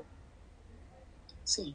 Entonces, estamos hablando de una tasa muy alta, de, de, que uno se pone a pensar si efectivamente lo que estamos haciendo nosotros como adultos está bien, o hemos dejado de lado lo principal, que es el vínculo, la familia. Y, y, eso se da mucho. Tú sales a la calle, como dices tú, y no sabes si alguien va a asaltarte, eh, y eso ya es para una historia. Tú no sabes si al ir a la esquina a comprar el, el pan o, al, o algo de mercadería, tú no sabes si va a venir un vehículo y te va a tomar del brazo y te va a empujar hacia adentro del vehículo, eso es también una historia. Sí, claro. Pero son historias reales. Sí, es que realmente el tema es fascinante y yo estoy súper encantada, pero desgraciadamente el tiempo se nos va. Es muy poco sí. tiempo y yo lo sabía, yo lo sabía que, que iba a ser muy poco tiempo para todo, todo lo que se podía comentar, todo lo que usted nos podía compartir. Pero desgraciadamente, pues, si no quisiera que el Zoom nos cortara. Esto realmente es tan interesante que, que yo y seguramente las personas que nos ven nos, va, nos quedamos con ganas de más. No sé si un poco más adelante fuera tan amable de, pues de nuevamente aceptar una invitación y sobre todo cuando ya sus libros los tenga en la mano, que nos los venga a presentar. Ah, por supuesto, sí. Y antes de Yo encantado, ningún problema. Y antes de despedirnos, para que no nos vayan a cortar, yo quiero que nos, este, nos mencione dónde lo pueden localizar, todas sus redes sociales, en fin, por favor. En Facebook, en Instagram, ¿cierto? Y en WhatsApp me pueden ubicar como Santus Liminaris. Santus Liminaris significa santo umbral. Es una palabra en latín, en un latín muy antiguo. Y eso nació de un sueño cuando yo, tuve, yo tenía ocho años, que ahora siendo adulto pude entender un poco el concepto de lo que soy hoy. Un intermedio entre luz y oscuridad.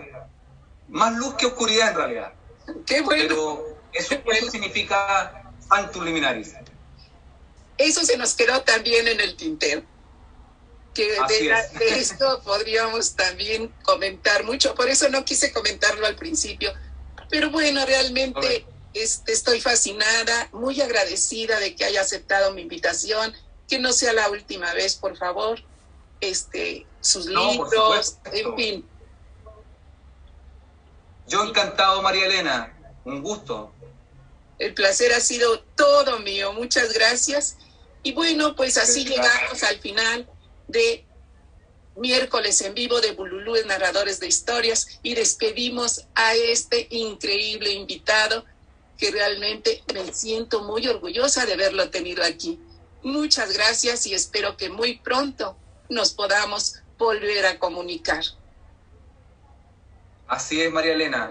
Yo encantado y un saludo a todos los radioescuchas también y quienes ven estos videos de Bululúes Narradores de Historia. Un verdadero placer. Muchas gracias. Bueno, pues buenas tardes. Gracias a ti, María Elena. Por favor.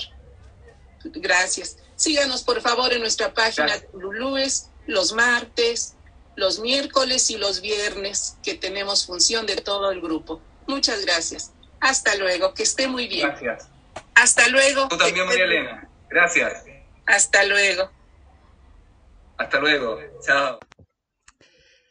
Bueno, pues así hemos disfrutado de esta entrevista con Santus Liminaris, un gran escritor, locutor, pintor también se quedó en el tintero que nos comentara sobre esta actividad. Y bueno, yo sé que las entrevistas en vivo tienen algunos defectitos ahí porque, bueno, la grabación en vivo siempre tiene alguna cosa, ¿verdad? Pero en la página de Bululúes he tenido la fortuna de, de que las entrevistas son muy, muy interesantes. Y me vino a la mente que, ¿por qué desperdiciarlas y no compartirlas aquí en el radio con ustedes? Espero que les guste esto de que yo traiga las, las grabaciones, ¿sí? De, de las entrevistas. Son muy interesantes y creo que vale la pena. Y bueno, pues doy las gracias a Santux Liminaris de que me haya concedido esa entrevista. Y bueno, aquí tenemos Iván, Nini, Alicia. Nos mandan muchas, muchas palomitas para él. Y también Gabriela Ladrón de Guevara manda muchos saludos y algunos besitos por ahí. Bueno, pues ahora continuaremos con otra Bululú. Ella es Norma Matus, que nos compartirá una leyenda india. Las tres pipas. Buenas tardes. Bienvenidos al programa Bululúes Narradores de Historias para dejar volar la imaginación. Agradezco a Rao, Radio Alfa Omega, por el espacio brindado y también a Marilena Cano por la invitación. Esta tarde compartiré una leyenda de una tribu india llamada Las Tres Pipas. Un día, Pies de Plomo, miembro de una tribu india, se enojó mucho con un compañero y decidió acudir a la tienda del jefe para explicarle lo que sucedía. Estaba tan enfadado con su compañero que pensaba matarle. Oh, gran jefe, estoy tan enfadado con Águila Parda que ahora mismo voy a buscarle para matarle. Espera, contestó el jefe de la tribu. Entiendo tu enfado y comprendo que quieras vengarte con rapidez. Pero antes te pido que tomes esta pipa, vayas junto al árbol sagrado y fumes un rato. Luego regresa y vuelve a explicarme lo que deseas hacer. Así que pies de plomo tomó la pipa, se fue hasta el árbol anciano e hizo lo que le había pedido el jefe. Una vez que terminó, regresó. Eso sí, mucho más tranquilo. De hecho, según volvía, se dio cuenta de que en realidad matar al joven indio que le había ofendido tal vez era demasiado. Oh, gran jefe, dijo, Gracias por la pipa. He pensado y ahora creo que bastará con darle una gran paliza a Águila Parda. Entiendo bien lo que dices, contestó, pero antes te pido que vuelvas con la pipa al árbol sagrado y fumes de nuevo. Después, tráela de vuelta. El indio, un poco sorprendido, accedió a ir de nuevo al árbol anciano y comenzó a fumar la pipa. Al terminar, se dio cuenta de que sus emociones habían cambiado y ya no sentía tanto enfado. En el camino de regreso pensó que no valía la pena darle una paliza al que lo había ofendido. Oh, gran jefe, te regreso la pipa. Muchas gracias. Pero es curioso, ahora no siento la necesidad de darle una paliza a Águila Parda. Creo que bastará con dejarle en ridículo delante de todos. Eso haré. Le insultaré delante de todos los demás. El jefe lo escuchó serenamente y le dijo, Bien, entiendo que aún te sientes enfadado, pero antes de ir a buscarle, toma esta tercera pipa y acude de nuevo al árbol anciano. Después regresa a verme. A pies de plomo no le apetecía mucho ir de nuevo a fumar junto al árbol, pero por el gran respeto que le inspiraba el jefe, hizo caso y acudió con la pipa al árbol sagrado. Fumó y al terminar se encaminó a la tienda y en el trayecto se dio cuenta de que su enojo se había esfumado por completo, como el humo de la pipa, y que en realidad lo que debería hacer es hacer las paces con el joven indio que le había ofendido, con un gran abrazo. Al llegar nuevamente a la tienda le dijo, Oh gran jefe indio, muchas gracias por la pipa. Ahora lo veo todo más claro. Creo que lo que debo hacer es ir a darle un gran abrazo a Águila Parda. Así podremos hacer las paces y recuperaré un amigo. Seguro que él está tan arrepentido como yo de lo que ha hecho. Qué sabia decisión, contestó el jefe. Es lo que quería decirte desde el principio. Pero era mucho mejor que llegaras por ti mismo a esa conclusión. Así nos ocurre a veces. Cuando tenemos un momento de furia, no pensamos en las consecuencias de nuestros actos.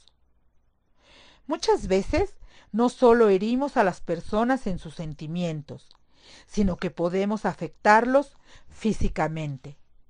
La furia es una mala consejera. Por ello, cuando nos sintamos a punto de estallar, dejemos pasar unos minutos, lo que nos ayudará a pensar en la situación con la cabeza fría, como dicen por allí. Así analizaremos lo ocurrido y podremos tomar una decisión más consciente. Detente y piensa en las tres pipas. Muchísimas gracias por su atención. Mi nombre es Norma Matus y los esperamos el próximo miércoles en Bululúes Narradores de Historias para dejar volar la imaginación. Muchas gracias a Norma Matus por esta leyenda india de las tres pipas. Realmente nos deja una gran lección. Y ahora continuamos con una más de nuestros bululúes. Ella es Elba Moncada, que nos trae su cápsula La magia de México a través del tiempo, un recorrido por el centro de la Ciudad de México.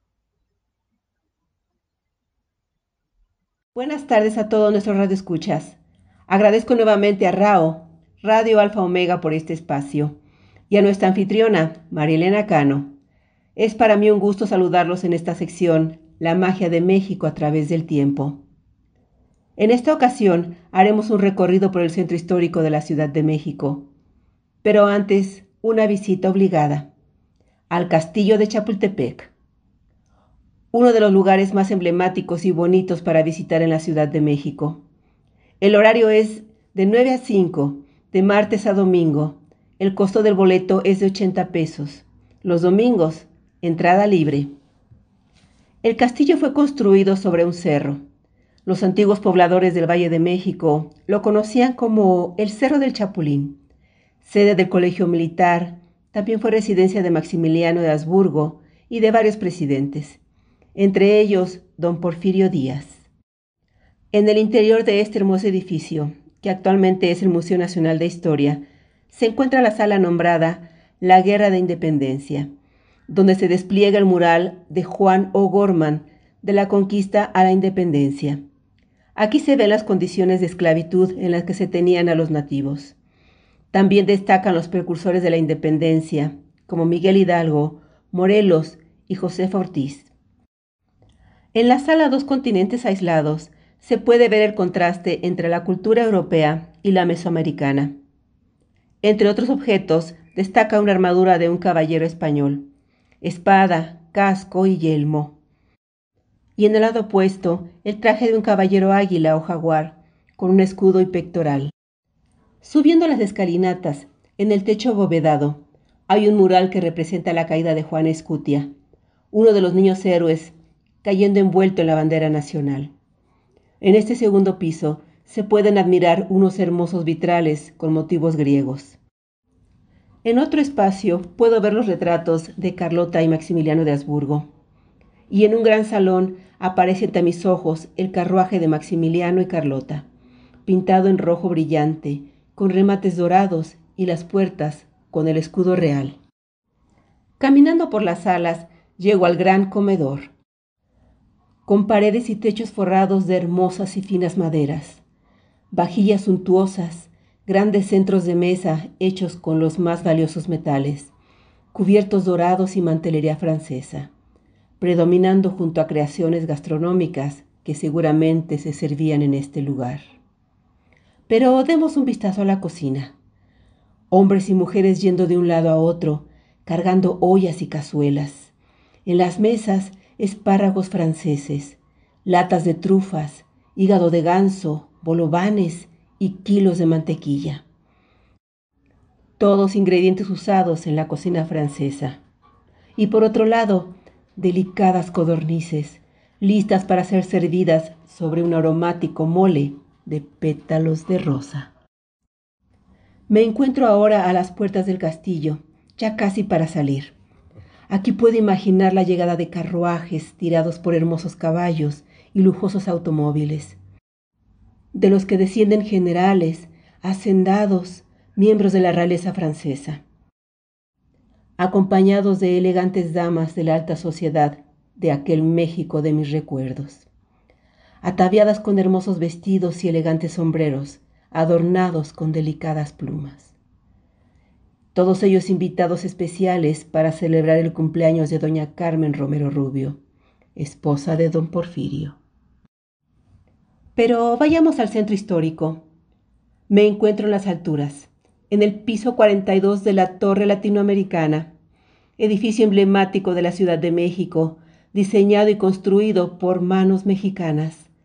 Ubicado en la calle de Madero y el eje central. Fue inaugurado en 1956. Cuenta con 44 pisos y una altura de 181,33 metros, siendo en su tiempo el edificio más alto de Latinoamérica. El costo del boleto es de 150 para adultos y 100 pesos para niños. Actualmente el acceso está restringido en ciertas áreas. En el piso 9 se encuentra una cafetería, en el 37 la tienda de souvenirs y en el 38 un museo con enormes maquetas, fotografías de la Gran Tenochtitlán, del zoológico de Moctezuma y del México antiguo. Aquí en el mirador de la torre, la vista es impresionante. Si no han venido, tienen que visitarla. Estamos en el punto clave para contemplar desde una perspectiva distinta los edificios, monumentos y cúpulas de la ciudad de los palacios. Esto asemeja una gran maqueta. Desde aquí se aprecia la plancha del Zócalo, uno de los lugares más concurridos, el imponente Palacio Nacional, la hermosa Catedral Metropolitana, la Casa de los Azulejos, el edificio de Correos, más al fondo, el antiguo Palacio de San Lázaro, Archivo General de la Nación. Al norte, el Palacio de Bellas Artes, impresionante edificio cubierto de mármol que alberga murales donde se puede apreciar la historia de México antiguo. La Alameda Central, tapizada de bugambilias en flor, que le dan un toque romántico al parque. El eje central Lázaro Cárdenas, que corre de sur a norte la cúpula de la central camionera Tapo, que desde este punto asemeja una nave espacial a punto de despegar. Y con la ayuda de estos telescopios antiguos, que están distribuidos en los cuatro puntos de la torre, y dado que hoy es un día sin contaminación, puedo ver a lo lejos el World Trade Center con su restaurante giratorio, y más allá, las torres de satélite. Yo me despido disfrutando de esta hermosa vista. Alguien me dijo que desde aquí se puede ver Chapala. ¿Ustedes qué creen? Nos volveremos a escuchar en otro viaje por la magia de México a través del tiempo. Soy Elba Moncada, para Bululúes Narradores de Historias, para dejar volar la imaginación.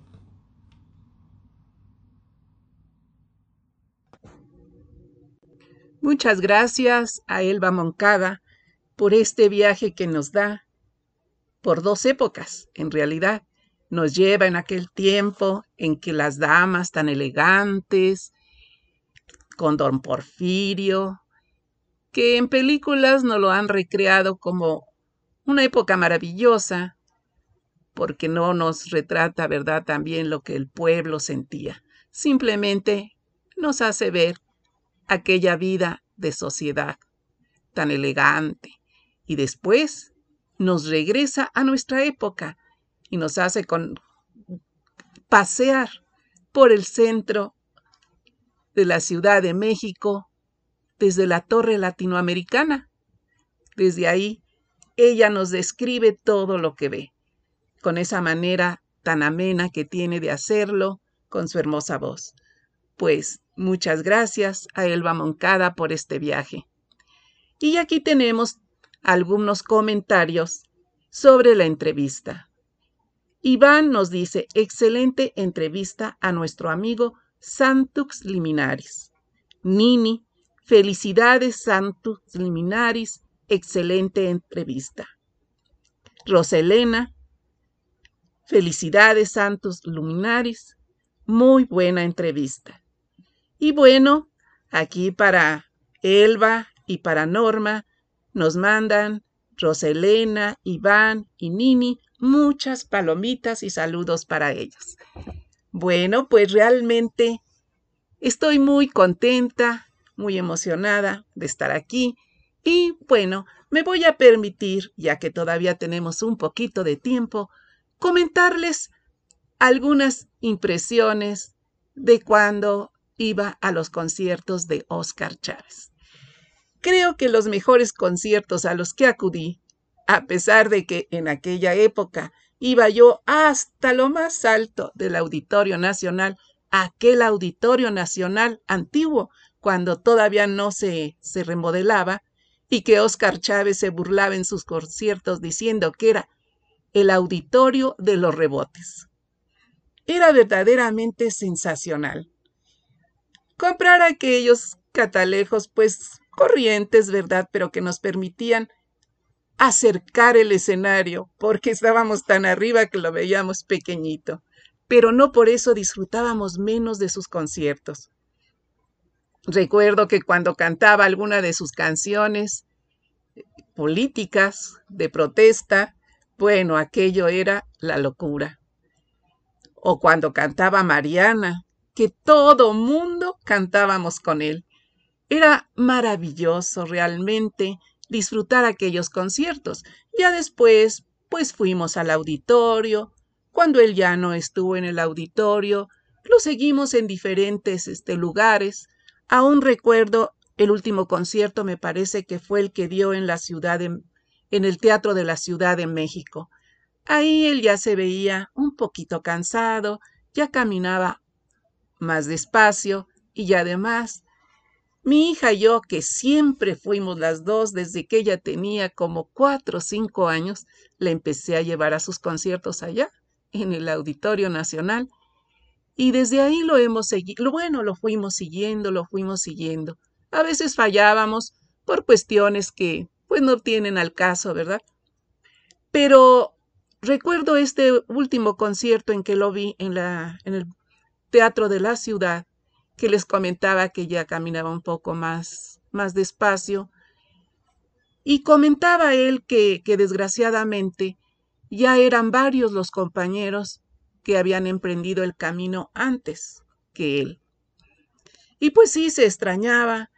Ya había muerto uno de los Morales, que desde que aquellos programas con Saldaña en el 13 salía con Tegua, con Amparo Ochoa, en fin. Como les comentaba, Oscar Chávez realmente formó parte de nuestra vida, de mi hija y la mía. Y nos hizo ser amigas en muchas ocasiones en que, pues tal vez, si no hubiera sido así, los problemas entre los hijos y las mamás, por la disciplina, claro, a veces se hacen un poquito fuertes. Recuerdo una vez que lo fuimos a ver, creo que fue la primera vez que lo fuimos a ver al auditorio, nos fuimos hacia la parte de atrás, esperando verlo salir. Y sí, efectivamente lo vimos salir y nos saludó, pero nos emocionamos tanto que nunca le contestamos el saludo. Estábamos realmente muy emocionadas. Y bueno, pues no me queda más que agradecer a los que nos han acompañado el día de hoy, Nini, Iván, José Silvestre, Alicia, Gabriela, Javi, felicidades por su nuevo disco, Roberto, Alicia y Roselena. Muchas gracias. Y nuestros invitados, que fueron Santos Liminaris, Elizabeth Martínez, el doctor Guillermo Holguín, Gabriela Ladrón de Guevara, Leticia Catalán, Roberto Córdoba, Elba Moncada y Norma Matus de Bululúes Narradores de Historias. Y bueno, pues espero que el próximo miércoles nos acompañen de 4 a 6 aquí en su programa Bululúes Narradores de Historias para dejar volar la imaginación. Tendremos otra entrevista muy interesante que seguramente les va a gustar. Muchas gracias, que tengan una buena tarde y por favor, cuídense, cuídense mucho. Rao Radio Alfa Omega, en tu programa Bululúes Narradores de Historias para dejar volar la imaginación. Muchas gracias por escucharnos y te esperamos el próximo miércoles de 4 a 6 aquí en RAO Radio Alfa Omega.